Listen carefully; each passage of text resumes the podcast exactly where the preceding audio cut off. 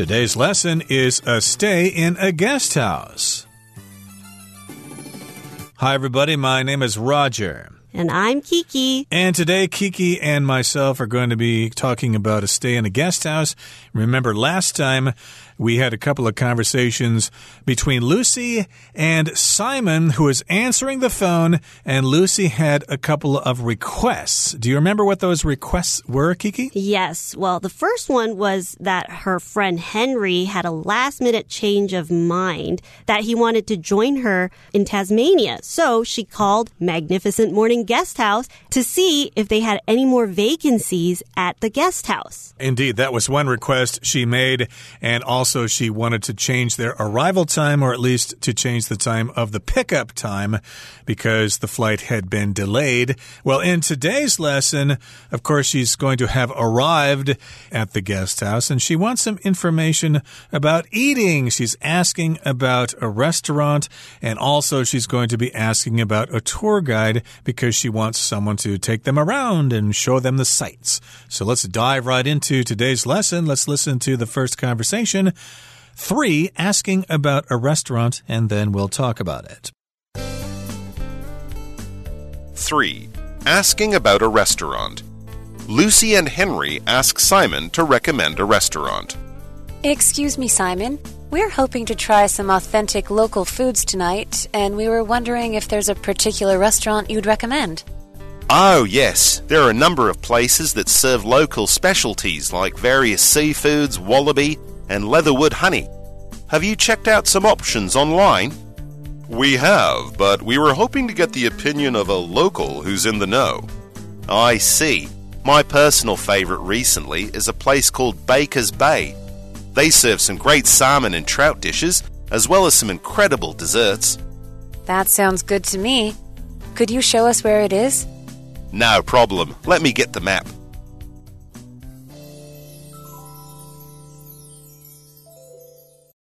大家好，第一部分我们可以看到形容词 authentic，它指的是道地的、正宗的、真正的或是可靠的。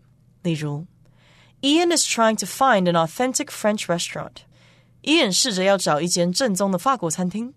或者，After a thorough inspection, it was determined that the painting was authentic。经过一番透彻的检验后，那幅画被判定是真迹。接下来我们看到名词 specialty。 意思是特色食品、特产、招牌菜或是专长。举例来说，Chocolate donuts are that bakery's specialty。巧克力甜甜圈是那间面包店的特产。又或者说，The chef can cook anything, but his specialty is seafood。那位大厨能烹调各种菜肴，但海鲜料理才是他的拿手绝活。另外，去掉这个字字尾的 ty，就会变成形容词 special，意思是特别的。 例如，We took mom to a special restaurant for dinner。我们带妈妈去一间特别的餐厅吃晚餐。再举一个例子，Christmas is a special holiday to me。圣诞节对我来说是个特别的节日。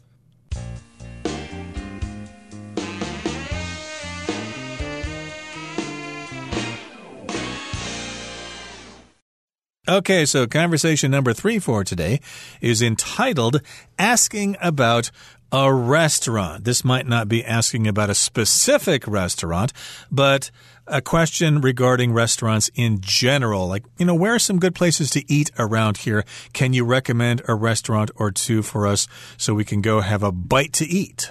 Right. So asking for a recommendation is when you ask somebody, and usually it's somebody that's local, somebody that's familiar with the area. You're asking them what they know to be the best place to eat or places that they could visit, places that they can go and have fun and enjoy. So you ask for a recommendation. And when somebody gives you a recommendation, it doesn't mean that, oh, you have to go there. It's just a suggestion or just giving ideas of places that they could eat or things that they could do. Right. And recommendation, of course, is the noun. And in this sentence here, Lucy and Henry are asking Simon to recommend a restaurant. So their recommend is a verb. Simon is from this area. He works there, so he should have some special knowledge about restaurants there. So when somebody recommends something to someone else, that means they know about that thing and they're going to tell you about it. They're going to make some suggestions. Now, Lucy says, Excuse me, Simon. We're hoping to try some authentic local foods tonight, and we were wondering if there's a particular restaurant you'd recommend. Now, this, of course, is always important when you're traveling overseas. You want to try the local food, and you want the food to be authentic. Sometimes countries or restaurants in countries kind of cater to tourists. They make food that people may like because they're from other countries, but it's not really authentic. It's been changed for the tourist. Like if you go to Chinese restaurants in the United States, you'll probably think, mm, this is not really authentic Chinese food. This is just Chinese food for Americans who can't really eat the real thing because they're not used to it. Right. And I've noticed that even sometimes in Taiwan, Taiwan, you'd also see some restaurants from different countries. They would also try to cater or change their flavor to fit the Taiwanese palate more. So it might not be authentic. For example, like Indian food or Middle Eastern food. They would have to change some things in the ingredients so that the locals would be able to accept their flavor. So it might not be authentic. Exactly. So if you're a traveler and you're willing to try local foods and eat the real thing, then you're going to ask for authentic local food. The way people in Tasmania eat their food, they're not looking to go to Pizza Hut or McDonald's. They want to eat real Tasmanian food. And she goes on to say, We were wondering if there's a particular restaurant you'd recommend. Do you have a specific or a particular restaurant that you would recommend for us in order to have some authentic local food? So Simon says, Oh, yes, there are a number of places that serve local specialties like various seafoods, wallaby, and leatherwood honey. Wow. Okay. So just from here, specialties is basically a place where they specialize in something. So they focus on a specific type of delicacy or they focus on a specific topic. So for example, even schools can have specialties. So you can have specialty schools that focuses on theater and music or specialty schools that focuses on sciences and maths. And restaurants can also have specialties, like Middle Eastern restaurants. They'll specialize in Middle Eastern cuisine. Exactly. So, of course, here in Taiwan, many local cities and towns have their own specialties. Like if you go to Danshui, of course, I think the uh, iron eggs are a local specialty there, or the fish balls, they're a local specialty. And you can talk about different kinds of local specialties in different parts of Taiwan and in different parts of the world. So he says there are a number of places, there are quite a few restaurants that do serve local specialties, and those local specialties would include various kinds of seafoods, wallaby, and leatherwood honey. Now, of course, as you know, Australia and Tasmania have many local animals that you won't see anywhere else, like the koala or kangaroos. And another animal that is unique to Australia and Tasmania is the wallaby, which in Chinese just says a xiao daishu, a small kangaroo, but we don't call it that. But it is kind of similar. It is an animal that is similar to the kangaroo, but smaller. Right. I actually prefer wallabies to kangaroos because I think they're a lot cuter. But here's a fun fact. I've actually had kangaroo meat when I was in Australia. And it was really interesting because you wouldn't think, oh, what does kangaroo meat taste like? But it actually just tastes like normal meat. And to a lot of people, everyone thinks, oh, kangaroos are really cute. How can we eat kangaroos? But actually, in Australia, they actually have special farms that domesticated these kangaroos. So they actually grow and breed these kangaroos and they sell the meat. So to Australians, eating kangaroo meat is actually really, really normal. Yeah, why not? Of course, pigs are cute and cows are cute, and we eat those. Even chickens could be considered cute, but we still hack their heads off and fry them up in the frying pan. We don't seem to have any problem with that. So, yes, indeed, you could have some wallaby, some kangaroo if you go to Australia. And you could also have something called leatherwood honey. And here, Simon has a question Have you checked out some options online. Nowadays, if you travel, of course, you might want to do some research about your destination and find out what they serve. What are their local specialties? So he asks her, Yeah, what if you found out online? What kinds of food would you like to try based on the research you should have done? Right. So Henry says that they have but we were hoping to get the opinion of a local who's in the know.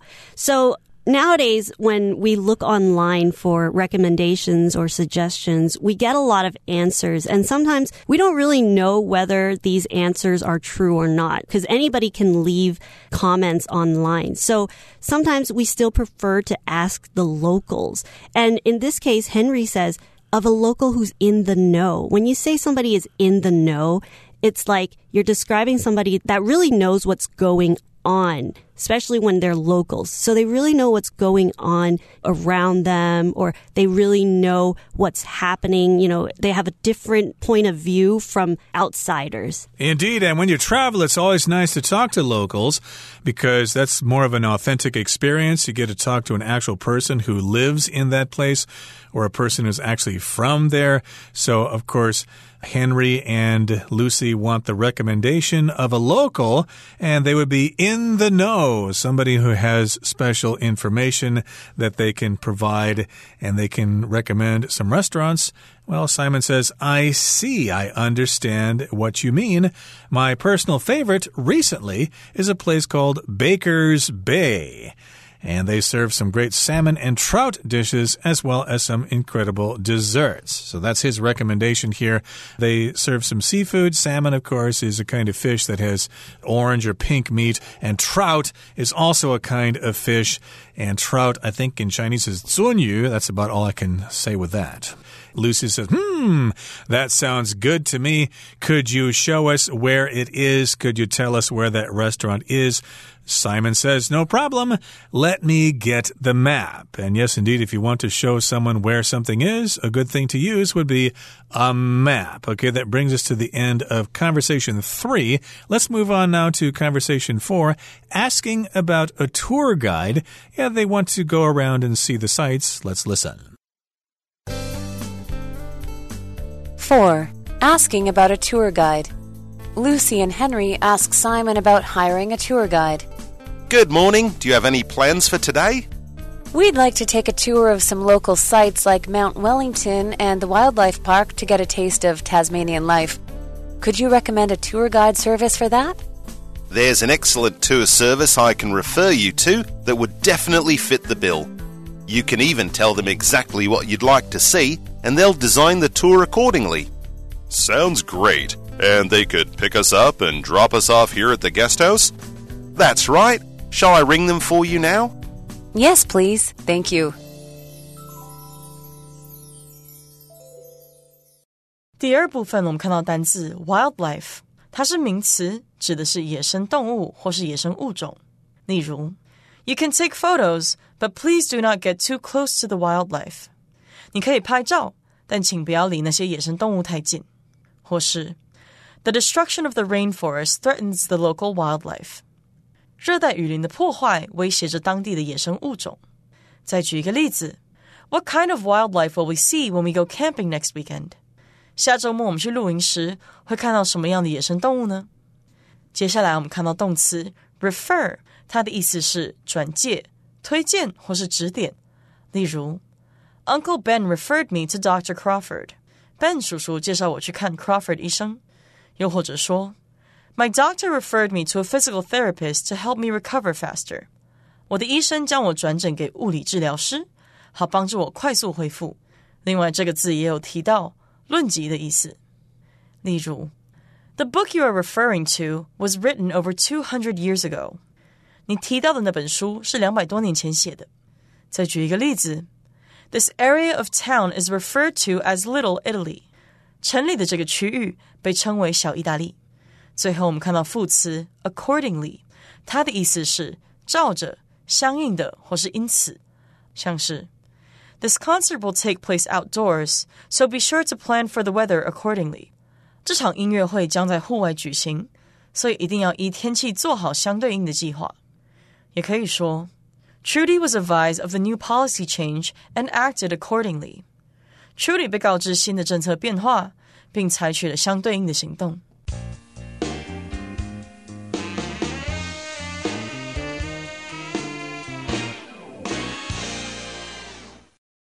Okay, again, this is conversation number four, asking about a tour guide, a person who can take you around and show you the sights and give you some local information and things like that. Now, Lucy and Henry ask Simon about hiring a tour guide.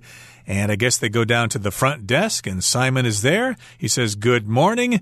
Do you have any plans for today? Yes, indeed. You're tourists. You're coming here to Tasmania. Certainly, you must have some plans for today, like uh, where you want to go, what you want to do, things like that. Right, and Lucy says, We'd like to take a tour of some of the local sites like Mount Wellington and the Wildlife Park to get a taste of Tasmanian life. So Lucy and Henry, they really want a local tour so they can really see how the Tasmanians live and what are some of their local sites like Mount Wellington. So in this case, Mount Wellington. Mount is the word that you use when you call or name a mountain. Okay, so it could be a really big and famous mountain, and you usually just name it Mount Fuji or Mount Everest. Okay, so it's something that's really tall and there's a high peak. Exactly. So we should mention something about naming mountains in the West. It's either Mount something or something mountain. You can't say something mount or mountain something. Here we've got a mountain in Tasmania called Mount Wellington. And that's what they call it, so you can't call it Wellington Mountain. They'll know what you mean, but the official name would be Mount Wellington. And they also want to check out something called the Wildlife Park, and they want to get a taste of Tasmanian life. Wildlife, of course, refers to the natural life in the place. It could be both plants and animals. So if you're into wildlife here in Taiwan, for example, oh, you might want to check out some of the local trees or some of the local birds and animals. Right. And in Australia, wildlife parks are usually really popular. They have them everywhere because they always house very unique animals, like the wallaby. I've seen an albino kangaroo before, and even koalas. And that's usually the place that people go where they can really get up close and personal and meet these animals that they might never see in another country. Indeed. And if I were to go to Australia, I certainly would like to see the lyrebird. But uh, again, here they want to check out a wildlife park and they want to get a taste of Tasmanian life to just see what it's like and she says, Could you recommend a tour guide service for that? Could you arrange a tour with a tour guide? And Simon says, There's an excellent tour service I can refer you to that would definitely fit the bill. Now, here we've got the verb to refer, and usually it's used with the preposition to. I can refer you to someone else. I can give you this information, and then you can go contact them and make some arrangements yourself. Right. Then Simon says, you can even tell them exactly what you'd like to see and they'll design the tour accordingly. So that's why Simon said to Lucy that I can refer to you. That way you can contact the tour directly and then let them know exactly what you want to do. So there's a lot of tours that they're already planned out and organized by all these tour companies. But a lot of times it might not fit exactly the things that you want to do. So in this case, Simon is letting Lucy know that you can contact them directly and the tour company will help you design or plan out a schedule of the day that is according to everything that you want to do on that day. So you tell them where you want to go, for how long, and at what time. They will make the arrangements accordingly, or they will make the arrangements according to your demands or to your requests. Henry then says, Sounds great. And they could pick us up and drop us off here at the guest house? Indeed, and that's always convenient if you arrange a tour with somebody. They'll probably come over and pick you up in a van or in a small bus, and there'll be other people that you can go touring with. You can meet them and become good friends with them, etc., etc. You can enjoy the experience together. And Simon says, Well, that's right. Indeed, they will pick you up right here at the guest house. And Simon says, Shall I ring them for you now? Shall I give them a telephone call for you? And Lucy says, Yes, please. Thank you. So it looks like they've been successful in arranging a tour for local sites in Tasmania. That brings us to the end of our explanation for today. Let's hear from Henny now.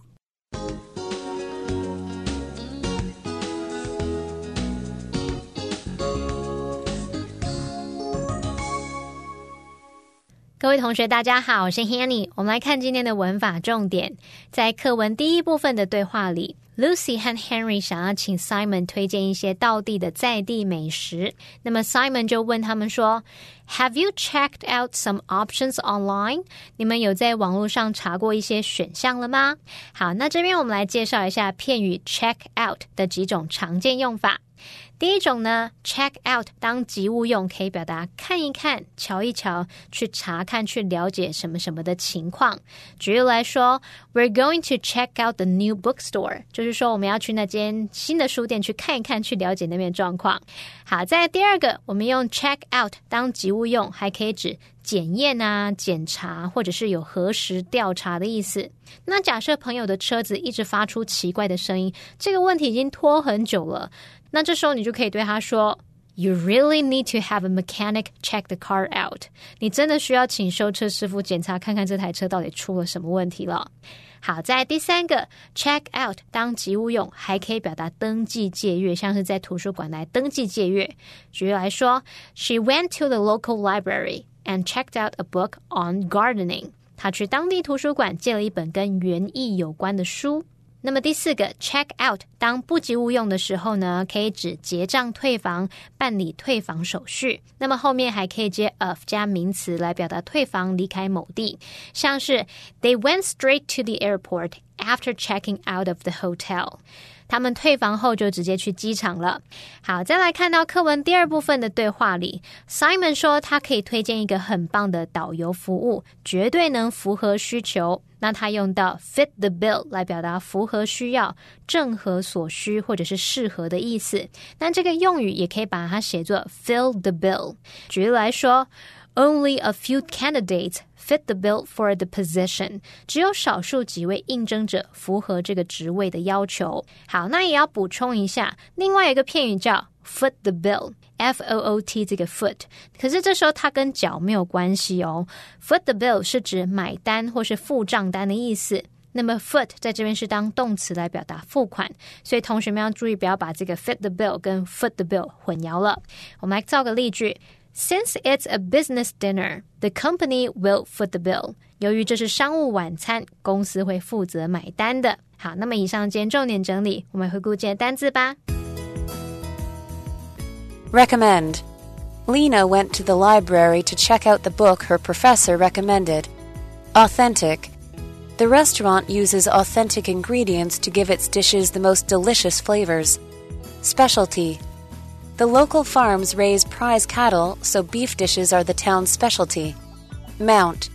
Mr. Chambers hopes to climb Mount Everest one day. Wildlife. Much of the area's wildlife died in the recent forest fire. Refer. Mrs. Houston referred me to her dentist when I told her about my toothache.